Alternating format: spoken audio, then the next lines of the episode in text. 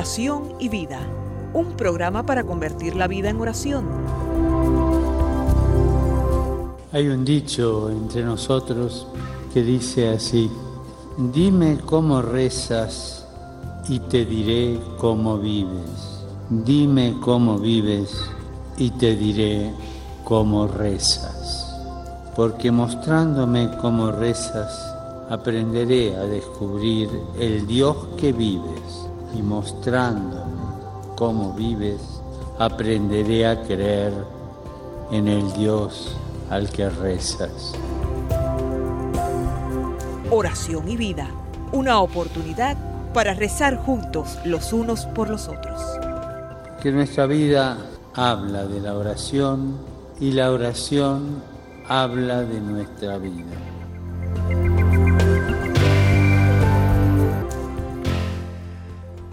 Ven Espíritu Santo, llena los corazones de tus fieles y enciende en ellos el fuego de tu amor. Envía Señor tu Espíritu Creador y renueva la faz de la tierra. Oh Dios, que has iluminado los corazones de tus hijos con la luz del Espíritu Santo, haznos dóciles a sus inspiraciones para gustar siempre el bien y gozar de su consuelo. Te lo pedimos por Jesucristo nuestro Señor. Amén.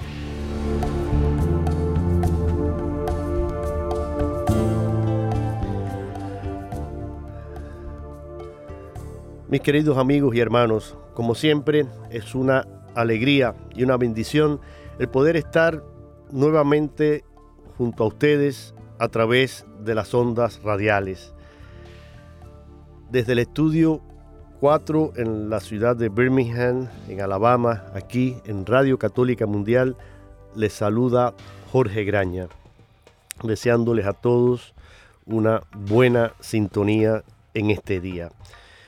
Y por muchísimos años ya, en realidad tendría que revisar las fechas, pero son ya cerca de 20 eh, años, quizás, no, eh, perdón, deben ser alrededor de unos, a ver, unos 15 años, sí, 15 años, tengo que buscar exactamente, pero ya este programa está en el aire hace alrededor de, repito, unos 14, 15 años. Y desde el primero que hicimos, la oración de entrada con la que comenzamos siempre es esta oración al Espíritu Santo. Y nos ponemos siempre en sus manos pidiendo que sea Él quien nos guíe, quien nos ilumine, quien haga que lo que comentamos aquí en el programa produzca frutos en los corazones y en las vidas de todos y cada uno de ustedes. No son nuestras palabras lo que queremos anunciar, sino el mensaje de la buena nueva, el mensaje del Evangelio, el mensaje de Jesús. Y a través de él llegar a todos ustedes y que podamos ser cada día mejores cristianos en medio de nuestra sociedad. Hoy, en este viernes, me acompaña el padre Roberto Mena, un sacerdote que es misionero, director de comunicaciones de los siervos misioneros de la Santísima Trinidad, además de ser también un misionero de la misericordia, porque así fue escogido por el Papa Francisco y el padre Roberto lleva también muchos años ya formando parte de este programa y de esta gran familia de WTN. Con él hemos ido desarrollando diferentes temas, diferentes ciclos. Siempre un poquito eh, tratamos con el padre Roberto de ir al, paso de la iglesia, es decir, lo que está sucediendo, cómo va desarrollándose el caminar de la Iglesia Universal, pues tratamos un poco de llevarlo al programa y compartirlo con ustedes. Ahora de manera particular, los que son oyentes habituales del programa saben que hemos iniciado un proyecto que tiene que ver específicamente con un sacramento que es el sacramento de la Sagrada Eucaristía. ¿Y por qué lo hicimos? Porque la Conferencia Episcopal Norteamericana aquí en los Estados Unidos ha propuesto un trienio de avivamiento eucarístico en toda la Iglesia Católica en Estados Unidos. Y van a ser tres años que tienen diferentes etapas, comenzando con eh, este en el que estamos, se inició el año pasado y durante este hasta junio del 2023, el avivamiento diocesano, luego de junio del 2023 al 24, el avivamiento parroquial, luego va a tener lugar en julio del 2024 un Congreso Nacional Eucarístico y después, desde julio del 2024 hasta Pentecostés en el 2025, va a ser el año de salir en misión. Como ven, es un proyecto amplio, grande, que tiene como objetivo acercarnos más al misterio de la Sagrada Eucaristía, a ese sacramento en el que Cristo está presente. Y nosotros, teniendo en cuenta esto, pues quisimos cooperar de alguna manera, poner nuestro granito de arena y el padre Roberto y este servidor estuvimos de acuerdo en presentar una serie de programas que nos ayudaran precisamente a eso, a ahondar el conocimiento y la devoción a la Sagrada Eucaristía. Por eso comenzamos con un ciclo en el que fuimos viendo lo que el catecismo de la iglesia dice acerca de la Eucaristía. Después vimos también en algunos programas la Eucaristía en la vida de los santos. Vimos también milagros eucarísticos en el mundo. Y ahora nos vamos a concentrar en un tema que tiene que ver con la iglesia y la Eucaristía. Y lo vamos a hacer teniendo como base un documento escrito por la Conferencia de Obispos Católicos aquí en los Estados Unidos, que lleva por título El misterio de la Eucaristía en la vida de la Iglesia. Mi querido Padre Roberto, gracias una vez más por estar aquí y por siempre compartir con nosotros, enseñarnos, educarnos, acompañarnos y por la paciencia también de ahí esperar a que yo terminara esta introducción, pero creo que era necesaria para un poco situarnos y que entendamos por dónde queremos llevar el programa. Bienvenido, Padre Roberto.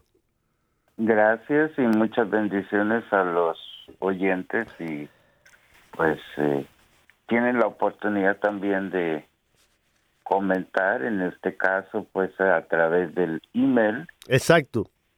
Y eh, de alguna manera conectarse con nosotros si tienen alguna pregunta, algún comentario también sobre este tema de el misterio de la Eucaristía en la vida de la iglesia. Me alegro muchísimo, Padre Roberto, que usted haya hecho esta aclaración, porque a mí siempre se me olvida y, es un, un, fallo mío, un error mío, cuando el programa no es en vivo, como es el caso de hoy, por eso no hemos mencionado los teléfonos, pero el padre Roberto tiene muchísima razón y por eso me alegra que lo haya mencionado. Pueden conectarse con nosotros a través de nuestro correo aquí en el programa oración y vida, todo junto en minúscula, oración y vida arroba EWTN, que son las siglas de aquí de, de nosotros, ewtn.com. Oración y vida arroba ewtn.com. Ahí pueden escribirnos, como dice el Padre, cualquier sugerencia, cualquier duda, cualquier comentario, pero también sus eh, impresiones también acerca de el tema. Por otro lado, ya que estamos mencionando esto, Padre, pues los invito a todos a visitar la página nuestra también, EWTN, ewtn.com. Hay muchísimo material de todos los temas.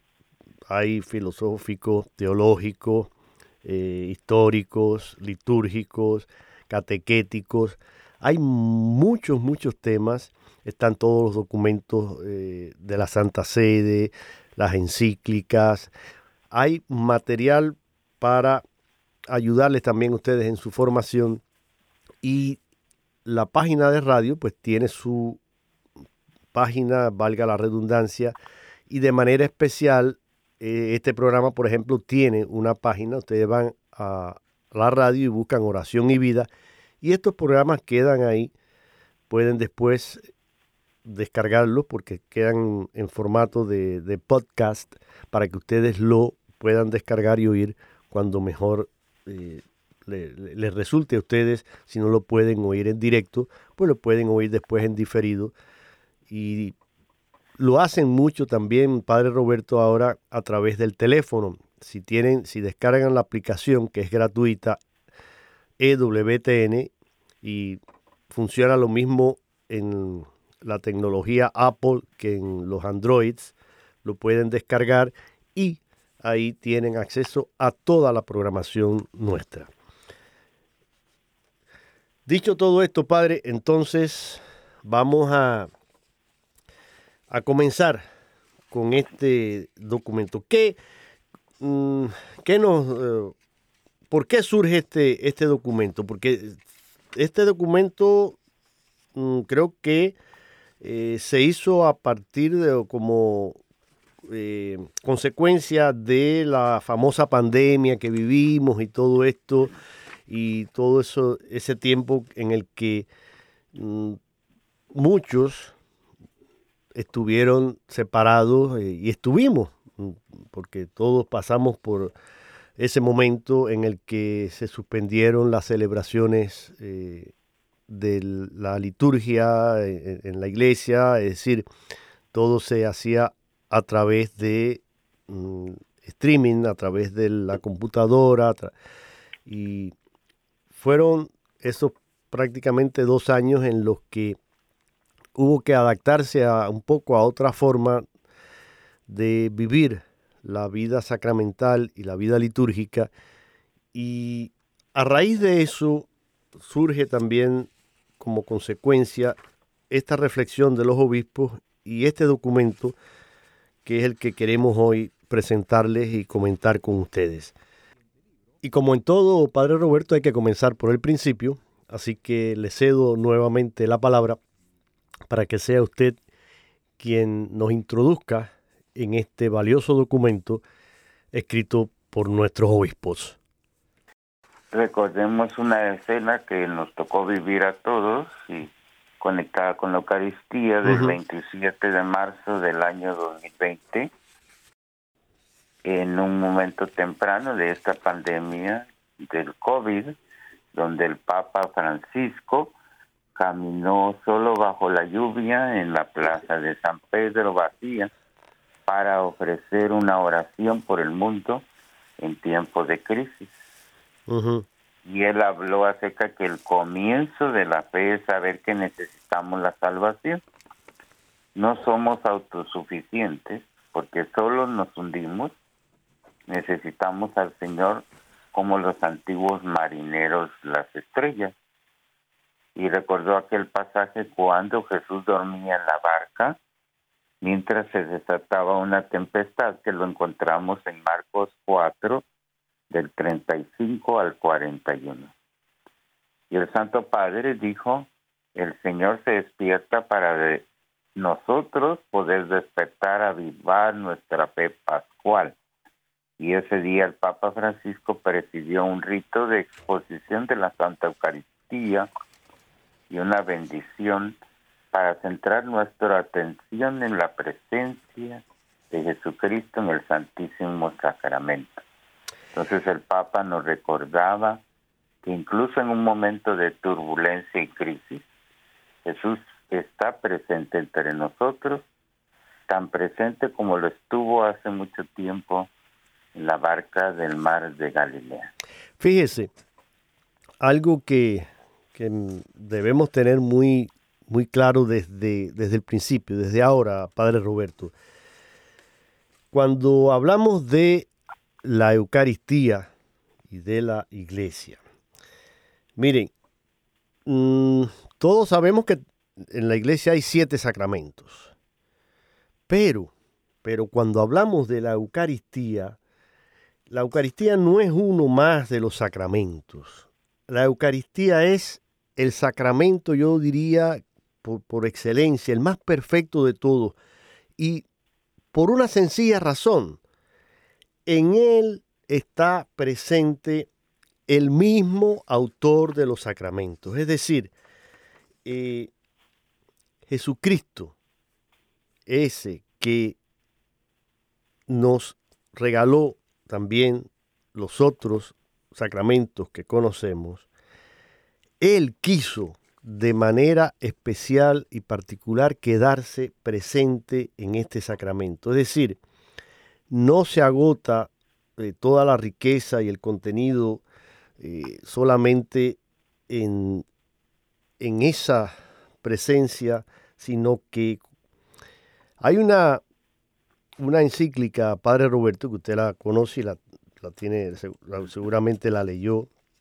Y a mí esa encíclica me, gusta mucho y para mí marca un poco, fue como la, a ver, yo diría como la hoja de ruta de el papado de San Juan Pablo II. Fue su primera encíclica, la encíclica Redentoris Hominis. Redentor Hominis. Redentor Hominis, la, esa que fue su primera encíclica, el Redentor del hombre, hablando de quién, de Jesucristo. Y dice ahí en esa encíclica que este sacramento, hablando de la Eucaristía, es al mismo tiempo sacrificio, es comunión y es presencia.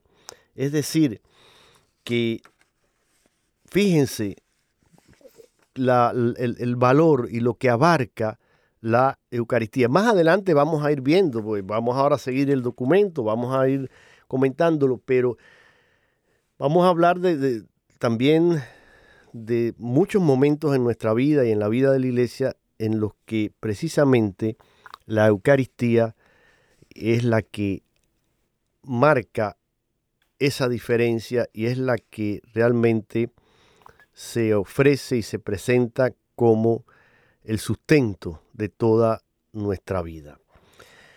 Aquí menciona también, padre, usted decía lo, que ocurrió y ese momento histórico que todos vivimos con el Papa Francisco en aquella plaza mm, desolada en San Pedro. pero también dice el documento, hablando de San Juan Pablo II dice que de manera pues similar él nos recordó también esa presencia permanente cuando nos repetía las palabras de Cristo, yo estaré con ustedes todos los días hasta el fin del mundo. Palabras que recoge el Evangelio de San Mateo, capítulo 28, versículo 20. Yo estaré con ustedes todos los días hasta el fin del mundo. Y está, porque en cada sagrario que usted vaya, ahí está Jesús. Pero bueno, Después seguiremos y comentaremos más profundamente sobre todo eso. Pero en esa promesa de Cristo, que sigue siendo escuchada en la iglesia como un secreto, dice fecundo de su vida y fuente de esperanza, aunque el domingo es el día de la resurrección, no es solo el recuerdo de un acontecimiento del pasado, sino que es celebración de la presencia viva del resucitado en medio de los suyos. Y usted, Padre Roberto, que es sacerdote y celebra la Eucaristía, mm, pues seguramente que tiene muy presente esta realidad en su vida eh, sacerdotal. Sí, pues es como el centro, el culmen de toda mi vida sacerdotal. Pues al celebrar la misa diariamente, pues eh, represento a Jesús en la Eucaristía, porque son las mismas palabras de Jesús que se repiten en el momento de la consagración. Entonces, es una presencia real que los fieles adoran en, dentro del sacramento que tiene dos partes y eso lo hemos hablado anteriormente en el programa de la liturgia de la palabra y la liturgia de la Eucaristía. Correcto. Eh, Dios nos habla en la palabra de Dios y luego lo adoramos en la Eucaristía, se hace comunión con nosotros para que nosotros hagamos comunión con los demás. Entonces, para mí es el sacramento más completo que existe porque incluye la palabra y al mismo tiempo nosotros nos hacemos uno con él. Entonces, la gente a veces dice, pues, equivocadamente dice, recibo la hostia, y yo les llamo la atención y le digo, recibo la comunión, me hago comunión contigo. Pero fíjese, sí. sí, no, no, eh, algo también importante, ahora que usted eh, mencionaba esto de, la, de esta presencia ¿no? de, real de Cristo, eh, los demás sacramentos existen en el momento en que se realiza el sacramento. Es decir, por ejemplo, en el, en el caso de suyo, con la, el sacramento del orden. El sacramento del orden, en el momento en que se realiza la ordenación sacerdotal o, de un diácono, en ese momento estamos celebrando el sacramento del orden y existe eh, durante toda esa celebración del sacramento. Terminado eh, el rito de ordenación, desaparece el sacramento. Igual la confesión, usted va a confesarse y el sacramento de la reconciliación o de la confesión existe durante el tiempo en el cual tú estás ahí confesando tus pecados y el sacerdote te escucha, te da la absolución, te levantaste, te fuiste, terminó el sacramento. Eh, el matrimonio, la misma historia. El bautismo, igual, usted lleva a su bebé a bautizar, se hace todo. Cada sacramento, piénsenlo, cada sacramento existe en el momento en que se celebra y punto. ¿Qué pasa con la Eucaristía, Padre Roberto? La Eucaristía es el único sacramento que permanece para siempre.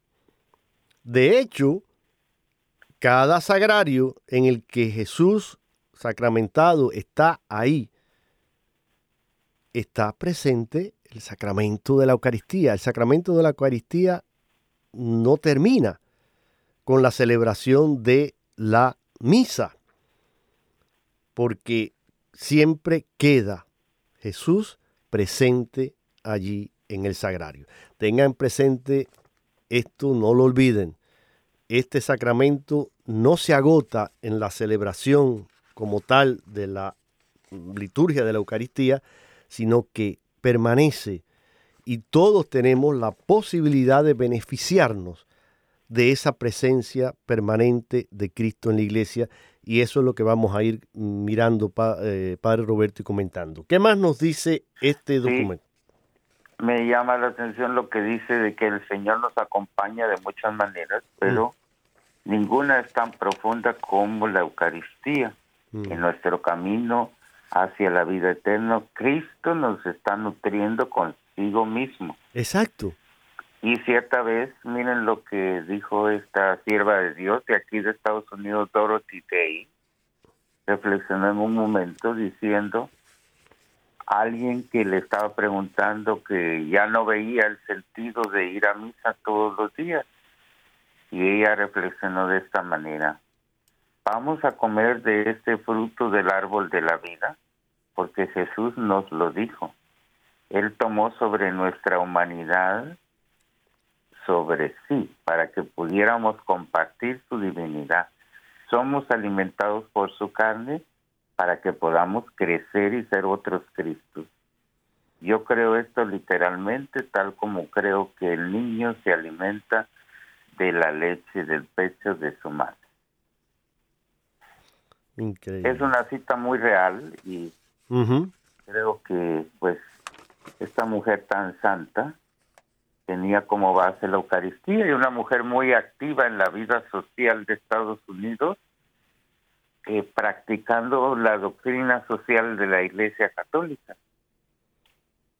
Y ella tenía como base su Eucaristía diaria. Entonces, es importante para un laico actualmente también, no dejarse llevar mucho por el activismo, sino tomar tiempos de silencio delante de Jesús sacramentado, no solo recibiéndolo en la comunión, pero yéndolo a adorar en cualquier sagrario de su parroquia o de otra iglesia que le quede, digamos, en camino de su trabajo.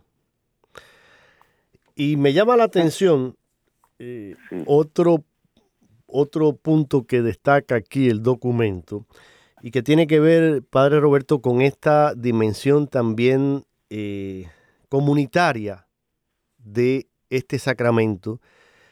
Y ellos citan también de nuevo al Santo Padre eh, San Juan Pablo II.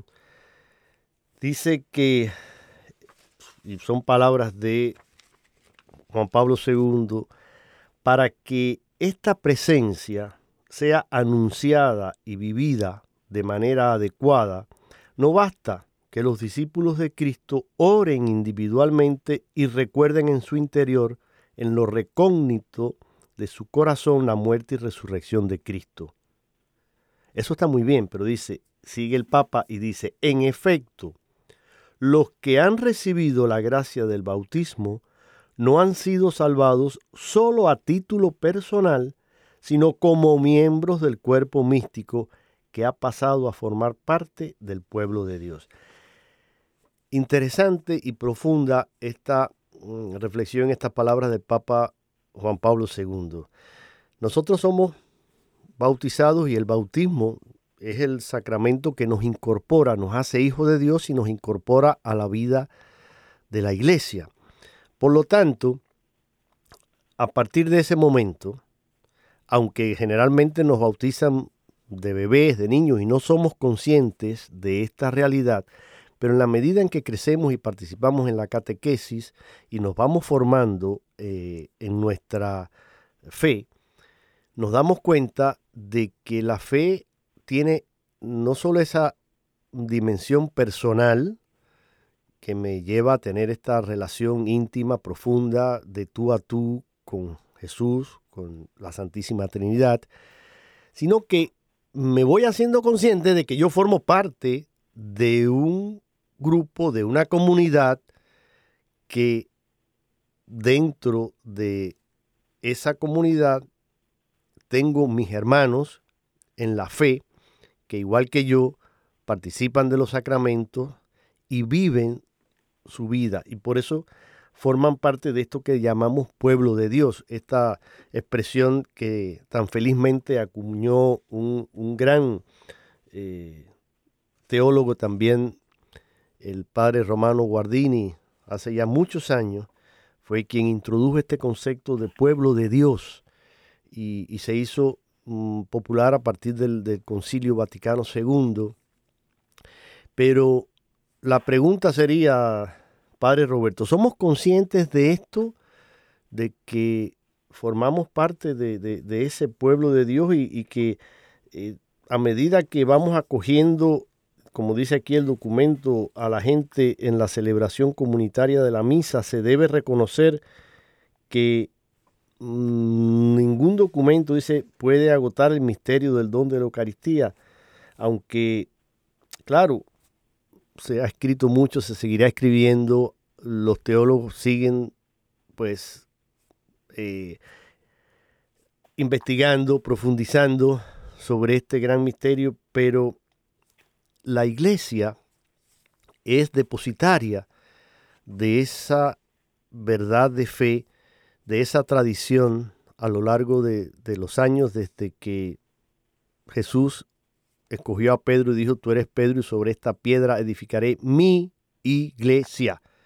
Aunque todavía arrastramos el pecado de la desunión, mm, todavía hay que trabajar mucho en, en esta labor del ecumenismo, eh, porque todavía vivimos muy separados, pero esta iglesia católica a la cual formamos, de la cual formamos parte, es la iglesia de Jesucristo. No es nuestra, no es del Papa, no es de los obispos, no es de los cardenales, no es de nosotros los laicos, es de Jesucristo. Él la fundó y Él la quiso de esa manera.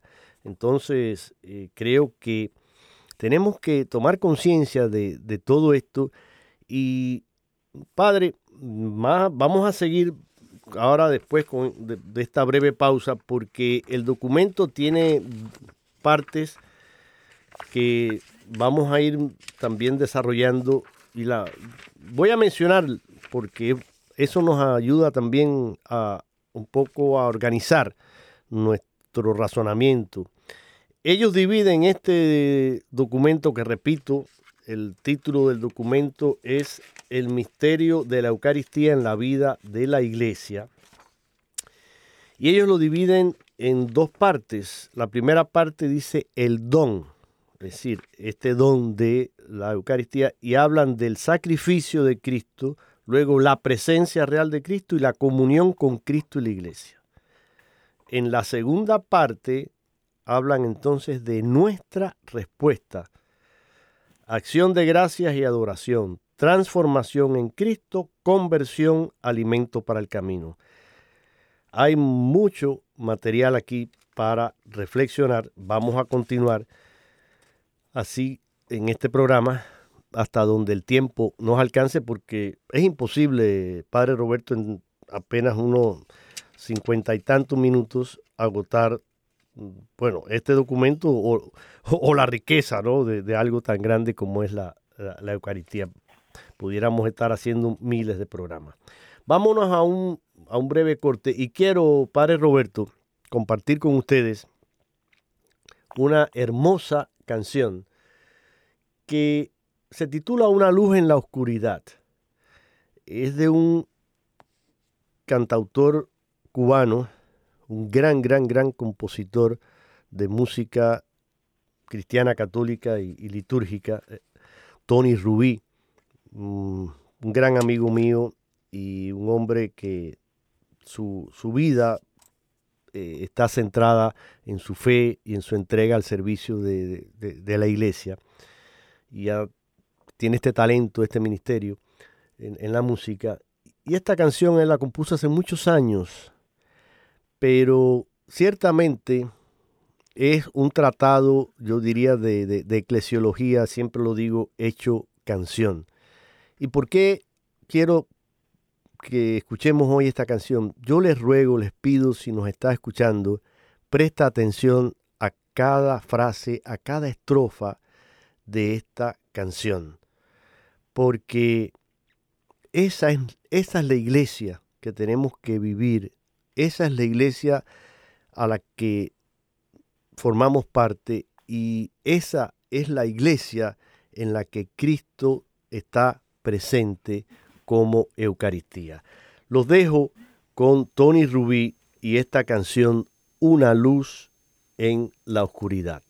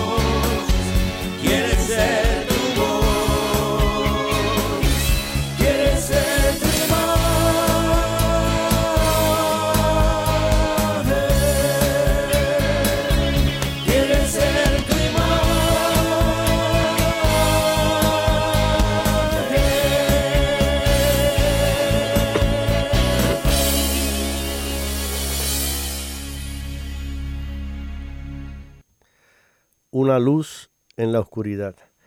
Así se titula esta canción que acabamos de escuchar y creo que solamente con, la letra de esta canción, Padre Roberto, tendríamos para hacer varios programas. Pero por eso les decía que esa, esa es la, la iglesia en la que Cristo está presente, a la que nos llama y la que Él quiso eh, desde un inicio y esa que junto a sus apóstoles él fundó. Seguimos aquí en el programa Oración y Vida con el padre Roberto Mena y este servidor Jorge Graña, hoy comentando este documento de la Conferencia Episcopal de Estados Unidos. Y en, ya en la primera parte, entonces, padre, el sacrificio de Cristo. ¿Qué nos dice, qué nos dicen los obispos en cuanto a esto? Sí, pues eh, tú bien lo mencionabas del documento que tiene dos partes, una sobre el don y otra sobre la respuesta. Entonces vamos a comenzar con la parte que habla del don. Entonces, y nos dice que en la misa de la cena del Señor, celebrada el jueves santo, el sacerdote reza estas palabras, el cual verdadero y eterno sacerdote, al instituir el sacrificio de la eterna alianza, se ofreció primero a, a ti como víctima salvadora y nos mandó que lo ofreciéramos como memorial suyo. Mm. Entonces, cuando comemos su carne inmolada por nosotros, quedamos fortalecidos. Y cuando bebemos su sangre derramada por nosotros, quedamos limpios de nuestros pecados. Entonces, la, esto es parte del prefacio eucarístico del Jueves Santo. Y esas palabras de la liturgia conmemora esa institución de la Eucaristía como la representación del sacrificio único de Cristo en la cruz. La recepción de Cristo verdaderamente presente en el sacramento de la Eucaristía y las maravillas que son los efectos de comunión en quienes reciben este don. Entonces, cuando lo recibimos, nos transformamos en el mismo Cristo. Entonces, la misión de toda la vida del Señor en la tierra fue glorificar al Padre trayéndonos la salvación. En el credo niceno, recitado en la misa, profesamos por nosotros los hombres y por nuestra salvación bajó del cielo y por obra del Espíritu Santo se encarnó de María la Virgen y se hizo hombre. Entonces la salvación ofrecida en la vida, muerte y resurrección de Cristo es nada menos que participar en la vida misma de Dios, en la comunión de amor entre el Padre, el Hijo y el Espíritu Santo. No hay mayor don que Dios nos pueda dar a nosotros. Entonces en Cristo somos partícipes de esa naturaleza divina.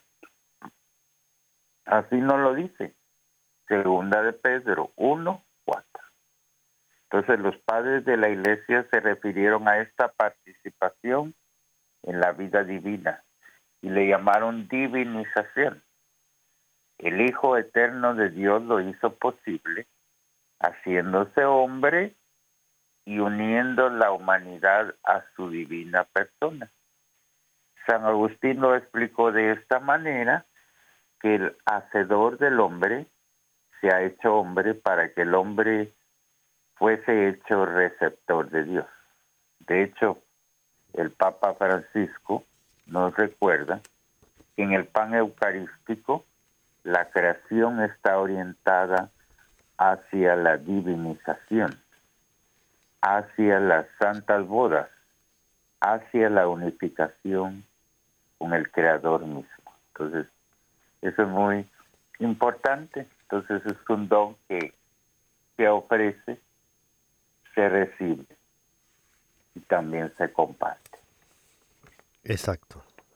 Creo que muy, muy, muy interesante y muy profundo esto que nos sitúa, eh, que nos dice aquí el documento y, nos habla de, la magnitud de, este sacramento.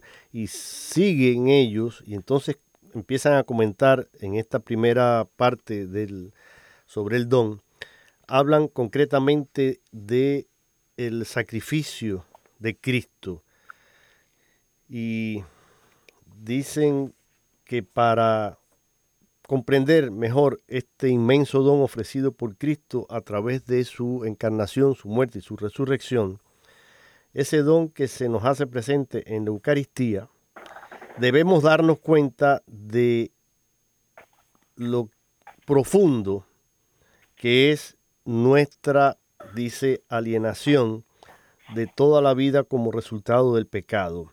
Es decir, ellos comienzan haciendo una constatación, una valoración de esa realidad que está presente en toda la vida del hombre desde Adán y Eva. Es decir, tenemos esa experiencia del mal, somos solidarios en, en, el pecado, pero sin embargo, dicen, muchos de nosotros negamos la causa de gran parte de ese mal, que es ¿Dónde está eh, el origen? ¿Dónde está la causa? ¿Dónde está la raíz? En nuestro propio egoísmo, en nuestros propios pecados. Que, mm, Padre Roberto, ya que estamos hablando de esto y como dicen ellos aquí, San Juan en su primera carta escribía, si decimos que no tenemos ningún pecado, nos engañamos a nosotros mismos y la verdad no está en nosotros. Eh, todos somos conscientes de nuestra fragilidad, nuestra debilidad, de nuestro pecado. Y quiero aprovechar para también señalar algo. Mi pecado tiene también una dimensión comunitaria. De la misma manera que somos solidarios en la gracia, en la santidad, y hablamos de la comunión de los santos, cada vez que participamos en los sacramentos, que mm, tomamos la Eucaristía, cada vez que mm, oramos, que hacemos y que vivimos en, la gracia de Dios y procuramos eh, alejarnos del pecado y evitar cualquier ocasión de, tentación de pecado, eso repercute en la vida de los demás y en la iglesia. Somos solidarios en ese caudal de gracia, digamos, que se derrama en nosotros y que también compartimos en ese cuerpo místico del que estamos hablando, ese cuerpo místico que es pueblo de Dios, que es la iglesia. Pero de la misma forma, también tenemos que ser conscientes de que mi pecado, aunque me afecta a mí y rompe eh, esa opción fundamental, esa gracia, ese, y ese, esa amistad y esa relación con Dios de manera personal, también mi pecado, Padre Roberto, influye en la vida de la iglesia, también disminuye, porque yo soy un miembro de esa iglesia, porque yo soy un miembro vivo de ese cuerpo místico de Cristo. Y, entonces estoy afectando de alguna manera también ese caudal de gracia que se derrama sobre la iglesia. no sé si quiere abundar en algo sobre esto, pero creo que esto es necesario que lo entendamos, Padre Roberto. Y usted como confesor y como director espiritual, me imagino que pues también lo, lo, lo, comparte y lo enseña, ¿no? Sí. Y creo que es importante también ahora que vamos a comenzar la cuaresma, recordemos que ya el próximo miércoles inicia el tiempo cuaresmal, un tiempo en que reflexionamos sobre la misericordia de Dios en nuestra vida, pero también de la incidencia personal y comunitaria del pecado. Entonces, eh, ese egocentrismo, pues es producto de la caída de nuestros primeros padres, lo que llamamos el pecado original, un pecado que tiene que ver con la desobediencia.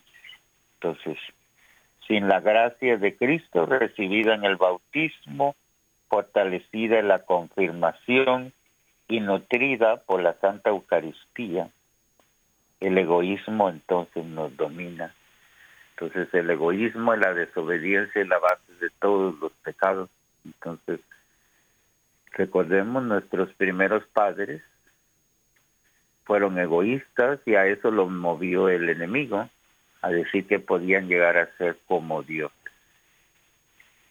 Y la desobediencia, porque Dios les dijo, y lo hemos estado escuchando en las primeras lecturas de la misa de esta semana el relato acerca del pecado, donde pues Dios les dice, de todo lo que hay aquí en este paraíso, ustedes pueden tomar a excepción de este árbol, y ese árbol del conocimiento del bien y del mal. Y precisamente de ese árbol comieron y ahí inició lo que es la vida de separación, de egoísmo, de distanciamiento con Dios, que hasta el día de hoy seguimos viviendo esas consecuencias. Por eso cuando a un niño se le bautiza, ya trae ese pecado original y es por medio del bautismo que se borra y le da la fuerza para encontrarse con Cristo, pero lo que se llama la concupiscencia siempre va a estar presente, ese deseo e inclinación de hacer el mal. El mal. Está presente en el ser humano. Sí. Los obispos aquí en el documento lo señalan muy bien y creo que esta frase resume todo esto que estamos diciendo. Dicen ellos, el pecado es una ofensa a Dios, una falta de amor a Dios y al prójimo que hiere nuestra naturaleza y atenta contra la solidaridad humana. Es decir, resumido muy, muy bien. O sea, ¿qué es el pecado? Una, una falta de amor a quien, a Dios primeramente, pero también a mi prójimo, porque como decíamos hace un rato, todo pecado hiere precisamente nuestra naturaleza y, y atenta, entonces dicen aquí ellos, contra esa solidaridad humana. Todas las capacidades, talentos, dones que hemos recibido de Dios deben siempre estar mm, destinados al bien, a ser utilizados para eso, para hacer el bien, no para eh, el mal. Y cuando hacemos mal uso de estos dones de la creación, cuando nos enfocamos egoístamente nosotros mismos, entonces es cuando escogemos ese camino del vicio en lugar del camino de la virtud.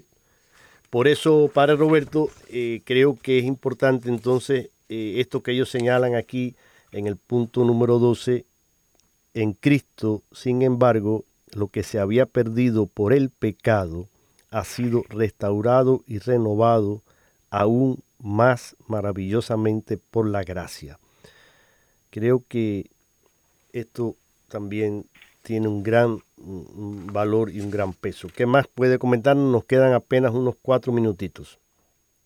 Bueno, pues eh, aquí dice Jesús, el nuevo Adán, fue crucificado bajo el poder de Poncio Pilato, ofreciéndose a sí mismo como sacrificio para que podamos recibir la herencia que se perdió por el pecado.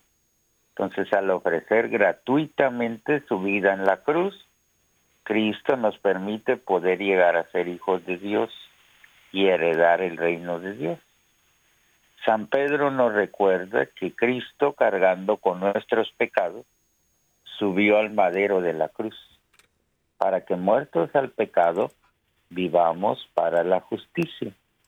Por sus llagas ustedes han sido curados. Primera de Pedro 2, 24.